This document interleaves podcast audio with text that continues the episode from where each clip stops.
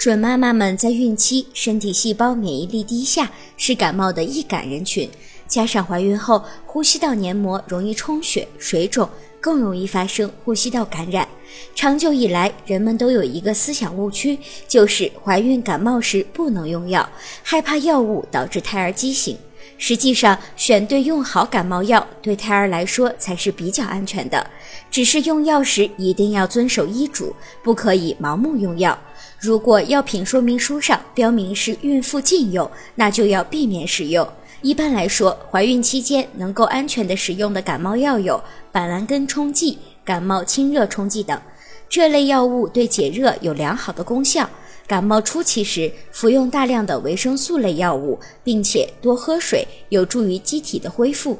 如果有鼻塞、流涕，可以局部使用滴鼻剂；咳嗽、咳痰时，可以选用镇咳祛痰的药物。